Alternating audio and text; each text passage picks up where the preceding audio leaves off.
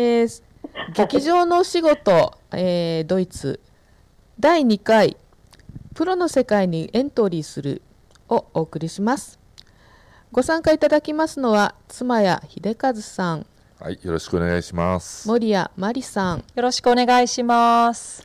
えー、ドイツから角田優子さん。お願いします。高田智博さん。よろしくお願いします。よろしくお願いしますそれでは、えー、最初のテーマとしまして劇場付属研修所あるいは夏季のあのサマーアカデミーですね。そういったものに、えー、所属する、えー、その、えー、まあ何ていうか生き方入り方ですね。それについてお話をいただきたいと思います。えーと、先ほどはえー、妻屋さんから行きましたのでどうでしょう？ちょっとシャッフルしてよろしいですか？はい、お願いします。どなたか手を挙げてくださる方いらっしゃいますか？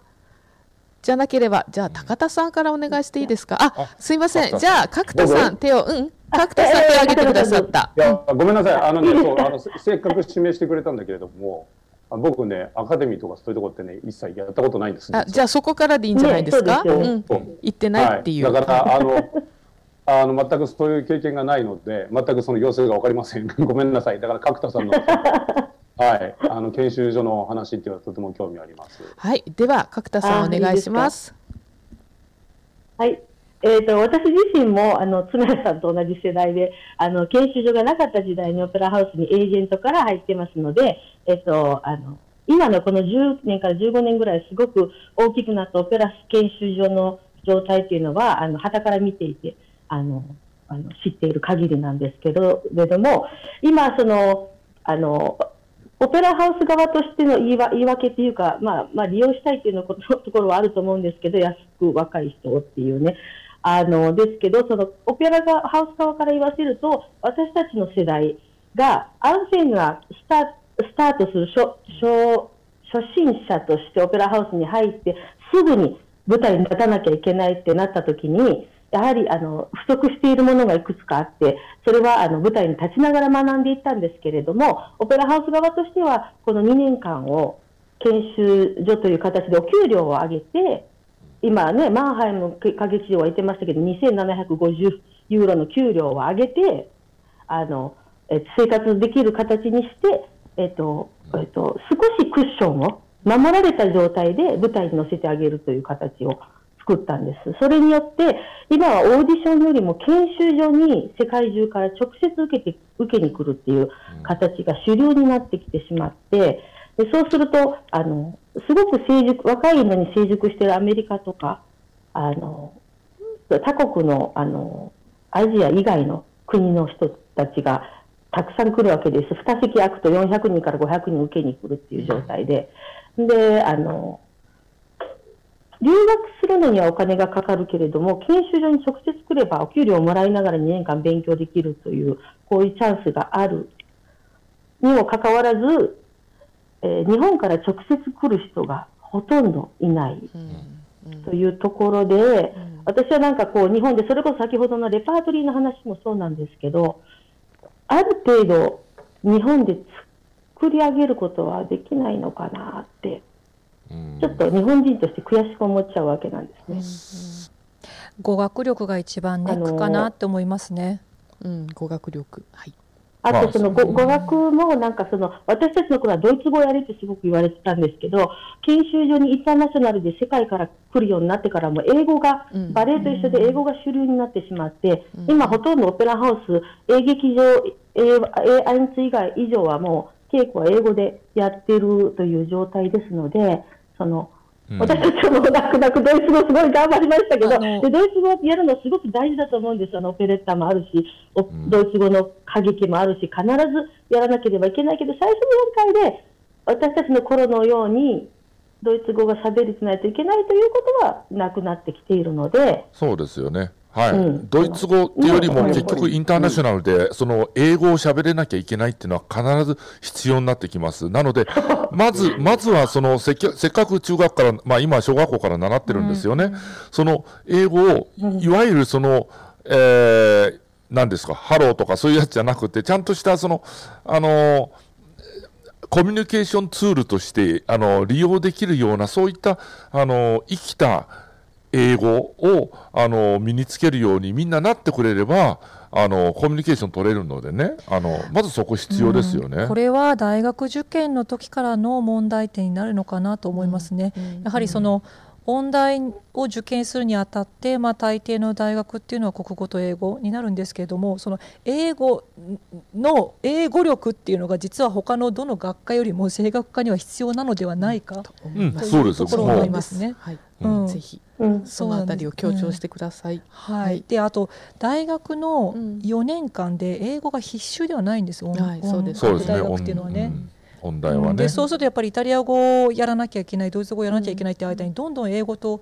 距離ができてしまって、うん、でまた大学に行ったらこう6年になりますよね、合計ね、はいはい、6年間英語に触ってない状態で、これで海外にはやっぱり急に行くのは難しいのかな、いや難しいです無理ですね。だから大学、ちょっと意識はね持ちたいですね、あの森谷さんは劇場の、はい、えー、付属えー、アカデミーとかそれからフェスティバルサマーフェスティバルなんていうのには参加されたご経験はありますか？私ね、ないんですよ。というか。アメリカ主催のあのサマースクールみたいなのとかは行ったりはしてたんですけど、まあ、例えばイスラエルとか3回ぐらい行ってみたりとかでオペラをやらせてもらったりとかあったんですけどこういった研修所というものは私実は本当誰よりも入りたくて、うん。あの結構トライしたんですけどその時になんか仕事も始まってしまってて逆に面接でそっちの仕事はどうなのとか聞かれたりとかなんかちょっと微妙なバランスの悪さもあって。なるほど。もうだからあのデビューがもうあの叶ったっていうあの受け止められ方をしていたんでしょうね。あそれは、う。ん、だから研修所で研修するよりもあなたはもう外に歌いに行った方がいいよっていう位置づけになって。感じられたのかな、もあったでしょうし、まあまあまあ、まあ、ラッキーです、まあね、あの欲しくないよって言ってたところもあったと思うんですけど、はい、でも研修所で何で行きたかったかっていうとやっぱり学べることが大きいからなんですよね。あのもちろんその仕事場っていうのに私はこうジャンプして入ってしまったものなんですけれどもやっぱりそこで手探りでがむしゃらに覚えなきゃいけないよりかはやっぱ研修所のようなところでゆっくり守られながらその本当にプロの歌手をね、間近に見ながらどういった形でリハーサルが進んでいくのか、自分には何の勉強が足りてないのか、これから先何を目指していくのかそういったものが具体的に自分に見えてくるっていうとっても貴重な場と時間になると思うので。そうですねもし、あのすいません、よろしいですか、あのもし、えーと、それをあの早くから勉強したければ、やっぱり早く留学するに限るんですよ。うん、結局そオペラスタジオって、あの年齢制限があるんですけども、うんうん、あのコンクールと同様に、結構、あの若い年齢で締め切られちゃうんですね。つまり日本の大学出ました。大学院行きました、オペラ研修所行きました、どこそこのオペラ研修所もう一つ行きました、それで28歳、29歳になりました、コンクール行けました、じゃあそろそろ留学しようか、30歳になって行った。もう遅いんですよ。もう間に合わないんですよ。コンクールも受けられないし、例えば、えっ、ー、と、ドイツのノイエシュティムなんか26歳ですからね、コンクール。あの要するに大学出ました、大学院出ましたの段階ですぐに行けない行けるレベルを常にもう身につけてないと、すでに身につけてないと、もう遅いんですよ、僕の留学は27歳でした。その通り、うん27歳でした。そのでも遅かったです。遅かったんだけども、僕がライプツィヒで最初の、えー、と舞台に出たのは僕29歳でした。で、29歳、30歳になるちょっと手前だったんですけども、その時点で、あの、その時のエージェンシーですよね、そのエージェントが、まあ、あの知ってる方は知ってるエーリ・ザイターっていう人なんですけども、うん、でザイターが言ってたんですけど僕に「お前よかったよ」って30がデビューじゃなくて20代でデビューできた。これすごく大切,、大切なことなんだよっつって、それは本当に今すごく思いますね、やっぱり留学するの遅すぎるんです。なるほど、で今どんどん若年化してますよね、うん。はい。どうぞ。そうそうなんです。ままさにそれであの、えー、留学したは、まあ、28歳で卒業できたは、そこからオペラスタジオを受けようとすると、例えば日本にととても多い。私のファッハですよね、うん、軽いソプラノはもう遅いんです。うんで、メゾソプラノ、バス、バリトン、バスは30歳までという時間を与えられていますが、うん、今、イタリアやアメリカ、メキシコあたりから23歳の子が出来上がった状態で入ってきちゃうんですよね。そうです。うん、そうすると、遅いんです。あの、まだ私は自分が出せてません、声はありますが、うん、あの今からちょっとゆっくり就職したいなと思っていると、もうそれはもう不可能に近くなってくる、うん、だから24でデビデビューできるくらいの準備が必要ってことですよね、心構えとね。そうです、そう,、ね、そうです。それはやっぱり大学で行うしかないんですよ。結局大学、大学で、あの、例えば、あの、他の学科ですよね。ピアノであったり、バイオリンであったりっていうことは、もう、大学に入ってきた時点で基礎的なあのことはもうできてますし、相当に技術は高いんですよ。でも、歌ってのは始めるのが遅いってこともありまして、結局大学で本当は、あの、発声もそういうところもきっちり突き詰めて、その、要するに積み上げていかなきゃいけないのに、まだその技術も伴ってないのに、じゃあオペラ実習やりましょうって言って、みんなでわちゃわちゃと、その、オペラ作ったりしてるんですよね。そんなことしてたら間に合わないんですよ。もうちょっと個人的な技術をもうちょっと高めていかないといけないのに、その作業を大学で、大学でも遅いなって思ってるぐらいなのに、それが、それさえもされていないっていうのがすごい問題だと思います。はいまあ、そのあたりのねあの国内での教育の、うん、えー、まあ、考え方の、えー、変革っていうのは必要だっていうことはよく分かりました。うん、で、まあ、そうした中で、まあ、何らかのチャンスがあって例えばあのそうですね奨学金を得て海外に行けるっていうなった時にその研修所っていうのが今一つの選択肢としてあるはずなんだけれどもその選択肢をつかむための、うん、えー、まあ、必須な条件っていうのはもちろん言葉もそう。それから自分の声の準備もそう、それから、えー、レパートリーの、えー、まあ、なんていうんでしょうみんなに聞いてもらいたいと思ってもらうそのレパートリーの見せ方もそう。大体そんなところでしょうかしら？他に何か必要なことがありますでしょうか？例えばそのメキシコ人それから例えばチリ人とかアメリカ人というふうにいろんな国籍の人が混ざっている中でアジアの日本人が自分を見せていくために何が必要かもそのもう一歩踏み出すための何か武器になるようなことっていうのは何が可能性としてありますでしょうか？角田さんなんかずいぶん見てらっしゃると思うのでそういったあの、うん、うん、あの何かアドバイスがあれば。そうですね。私自身もそうなようにその森谷さんとか高田さんとか妻谷さんのようなそのものすごく声がもう特別な方々と私はちょっと少し違うジャンルでで私のジャンルっていうのは日本人が最も得意とするジャンルなのかなとも思うんですね。でその中で勝負しようとしたときにその中の成熟度とそれから、えーと、自分をさらけ出すというあの恥ずかしくなく間違ってなく自分をさらけ出せるというスキルっていうか技術を、えーと、身につけるそれはもう持ってるか持ってないかかもしれないんですけど日本国内で気づかせてもらえていたらその道は早いんじゃないかなと思うんですよね。うん、はい恥ずかしくなくね。例えばその、例えばそのパミミーナ一つ歌うにしても、うん、パミーナのアリアは、その、お姫様とかそうではなく、自分なりに解釈して、例えば私がいろんな演出を通して見てきた中で、ファミーナっていうのはもう早くから男性社会にこう誘拐されて、男性社会の中であの過ごさなきゃいけない。ともするともう、今にもモノスタトスが入ってきて、自分はね、あの悪いことされそうなあの状況にある中で、もう男男っぽいところ、気の強さとか、うんうんうん、あのあって当然だと思うんです。捨てないともうすぐにもう、もうなんて言うんでしょう、あのセクハラされてると思うんですけど、あのそういうところをそのアリアの中、で、うん、このタミーノというツールを使って外に出ようとしてるのにタミーノが、タミーノがどうも手伝ってくれない。でその苛立ちとかをぶつけてもいいんじゃないか。例えばですよ。そういう自分なりの解釈を、日本国内で許してもらえたなら、うん、なるほど。はい。道は開くんじゃないかなと、みんなここにいる皆さんがやってき多分生まれながらに持ってきてやったとこなんだと思うんですけれど、はい、ありがとうございます。そこをなんか気づかせて、えー、はい。はい。はい、えー、という、まあ、あの研修所のお話も少しおかお伺いしましたけれども、それではですね、今度高田さん、あのお聞きしたいと思います。はい、高田さん、今あの劇場の専属のアンサンブル、あのまあソリストとして、えー、お仕事されてます。はい、で、最初はまああのまあ、なんていうキールの、えー、劇場だったということなんですけれども、はい、その劇場のアンサンブルのお仕事について少しお話をしていただいてもよろしいでしょうか。あのそれは皆さん、はい、あのあのお話しいただける内容だと思いますのでぜひトップバッターとして高田さんお願いします。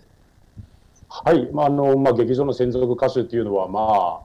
ああのまあ、いわゆるその固定給をいただいて、あのまあ、劇場内で、まあ、あのずっとオペラ歌手として活動して生きてるっていう、まあ、ことなんですけれども、まあ、運よく自分のその,、まあ、その劇場に、まあ、自分のその母がその僕はあの最初リューリシャバリトン一番軽いねバリトンで入りましてで、まあ、そこからいろんな役をいただいてまあ、多い時で僕はまあ60から70公演ぐらいあの年間にやらさせていただいたんですけれども。で、まあ、自分のそのあの、まあ、皆様それぞれいろいろシチュエーションが違うかもしれないですけれども僕の場合は、まあ、そこから自分の声の成熟度に合わせて、まあ、オペラディレクターがあれこれこうまあいろいろまあないし先ほどあのおっしゃったあのフリッチュさんも含めてまあ音楽スタッフたちがこういろいろこの専属歌手の声をまあ聞いてあだんだんこういう成長が見られるなじゃあこの人はこの次こういうちょっと少し重い役をやろ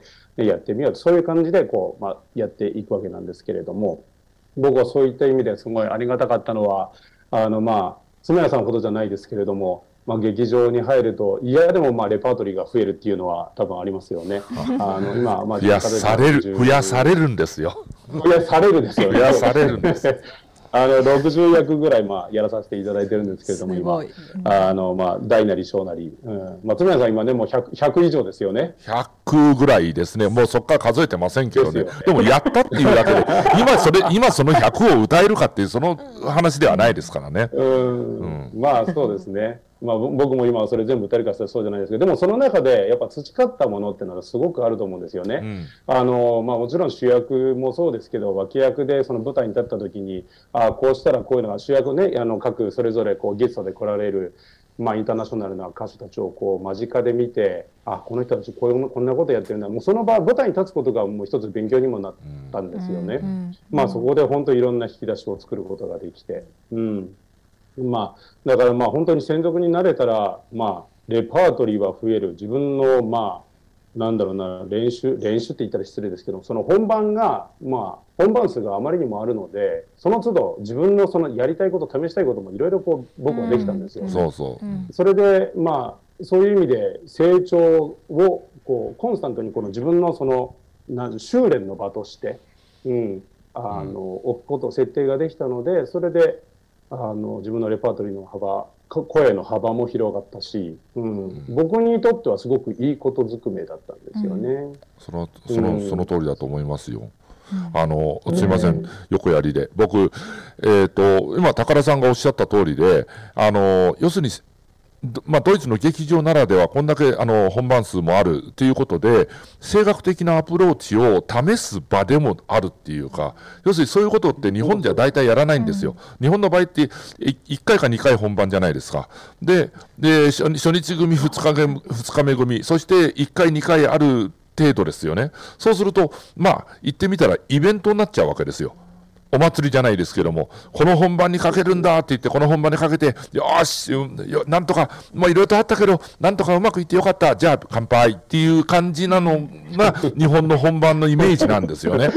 まあ乾杯時間の方が長そう乾杯の方が長そうなんです。それは、それは僕の、これ僕の場合なのかもしれない。でも、ドイツの場合っていうのは、本番の数が多いとか、えっ、ー、と、例えば、レパートリー形式の劇場だと、ある一,、えー、一演目だったら半年かけてそれをやっていくとか、えーと、1年かけてそれを回すっていうのがあるんですよね。で本番の数が多ければ多いほどこの間はこういうふうに歌ってみてあんまりうまくいかなかったので今回はこういうアプローチでやってみてはどうだろうかっていうそういう声楽的なあの技術的なアプローチを試すこと試す余裕があるほどの本番数なんですよ。だからそういうところで舞台が自分を育ててくれたって僕はもう今はっきりそう言えますけども、あのそういった側面が多いんでその自分をの要するにスキルを高める上でもドイツの、えーと、専属を勝ち取るっていうのは非常に大きなあのなパワーバランスとしてね、うん、あのメリットになるんだと思います、うん、オペラ歌手として、うん、オペラ歌手としてにその、まあ、オペラ歌手になるそのせそれを歌手として成熟していくっていう意味ではやっぱりここのステップを取って、うん、やるってことはすごく意義のあることだと思うんですよね。うん、うん、やっぱりその今妻井さんがおっしゃったその何度も何度もそのトライできるまあ、日本人的な考えで言うとお客さんに見せるんだからもうパーフェクトな状態で持っていかなきゃいけないってやっぱりそう思う思うじゃないですか。だけど、ね、人間なんですから、うん、それぞそのその都度コンディションがやっぱり違うし100%もちろん持ってきたくても持っていけない、うん、自分今日すごい調子悪い。でも調子悪いけど歌わなきゃいけない。お客さんに満足させてあげなきゃ、ま、満足させなければいけない。じゃあそうなった時に何をしたらいいのか、その時に本当から自分自身でもう練習ではありえないぐらいの集中力を舞台の上でやっぱり発揮するんですよね。うんうん、そういう時にすごい次の扉が開いたりするんですよ。あそうですね。うん。でその回数がやっぱりこの劇場に入ればもう日本で歌うよりもはるかに多いのでそういうことがたくさんできるので歌手として成長するのは本当に間違いないんですよね。うん、そうですね、だからこそ本当皆さん来てほしい。うんうん、それで、それプラスお給料もらえて、なんかこんな素晴らしい20年が自分の人生にあったのかっていう、あの、あの、信じられない状態なんですけど、あの、130のオペラ歌劇場があるっていうのは、で、それが国の支援でフンクションしているっていうのはすごいことですよ。うん、そうですよね。だから、ね、出稼ぎに 出稼ぎに皆さん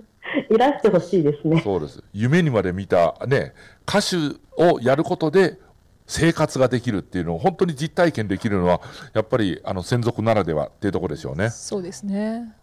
そうですね。私ねいや専属歌手結局4年しかやってなくてでもすごい学んだのがいろんなレパートリーを私の場合なんかファッハ3つ契約書に書いてたんですね。あのリリック・コロラトゥーラとドラマティック・コロラトゥーラとあとリリック、まあ、これはあの話し合いによるっていうあの、まあ、格好好きだったんですけどただなんかあの時に感じたのがこうある役をやった後にやっぱりその自分の技術が変わってるんですね。良くも悪くも。でその後にやっぱりそのレパートリーしたからまた戻るじゃないですか。で前歌ってたレパートリーを。その時にあ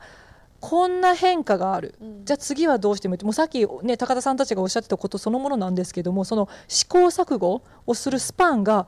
もうとかく日本にいる時よりも短くなるんですよね。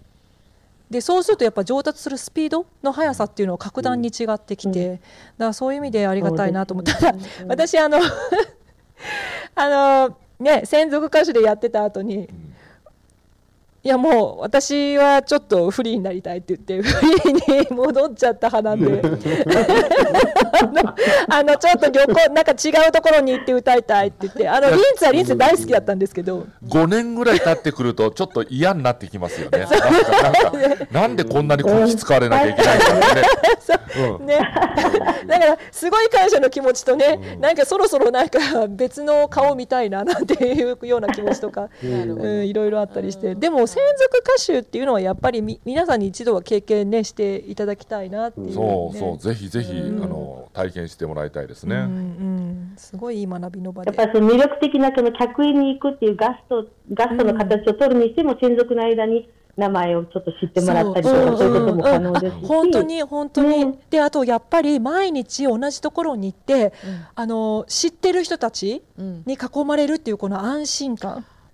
私にはあれすごい格別なものだった、まあ、ファミリーですよね。そういわばね、う。ん、ファミリーですね、私なんかからするとやっぱりその日本でまだ十分にあのそれこそフンクションしてない劇場というものがあの動きそれから劇場の匂いとか、劇場のなんていうか温かさとか熱さとかそういったものが体の中に入ってきた歌手っていうのはものすごく力を持ってると思うんですよね。やっぱり表現力もあるしなんだろうなオペラを作るオペラを歌うっていうことがなんていうか分かってる人だなっていうのとこの人まだちょっとお客さんかなっていうのと聞く側にもちょっと見えちゃうっていうか聞こえちゃうっていうかそういったところも実はあったりする。オペラに出演することは日常となるのか、そうですね、それともさっき妻さんがおっしゃってたイベントとしてに。なってしまうのかっていう、それはよくないので僕は自分で今日本でずっと歌ってますけれども、歌う時は必ずあの毎日のあの要するにルーティンですよね。ルーティン絶対外さないようにして、うん、あの日常としてしか捉えてないですね、うん、イベントって考えれば考えるほどあんまり良くないことが起こるんで。うんうんうんはいありがとうございます。それでその、はい、まあ、ちょっとだけいいです。あのドイツはお客さんも歌手を育てるっていうこの気持ちがすごくあって、若い人ね、あの何年か後に彼うん、彼がこの役を歌ってたのを私たちがこの役になるまで見ていたっていう、彼らに誇りがすごくあって、で私が思うにそのそろそろ新国立劇場とか、うん、もうもう何年になるかもうあの、えっと、自国の日本の歌手のそうス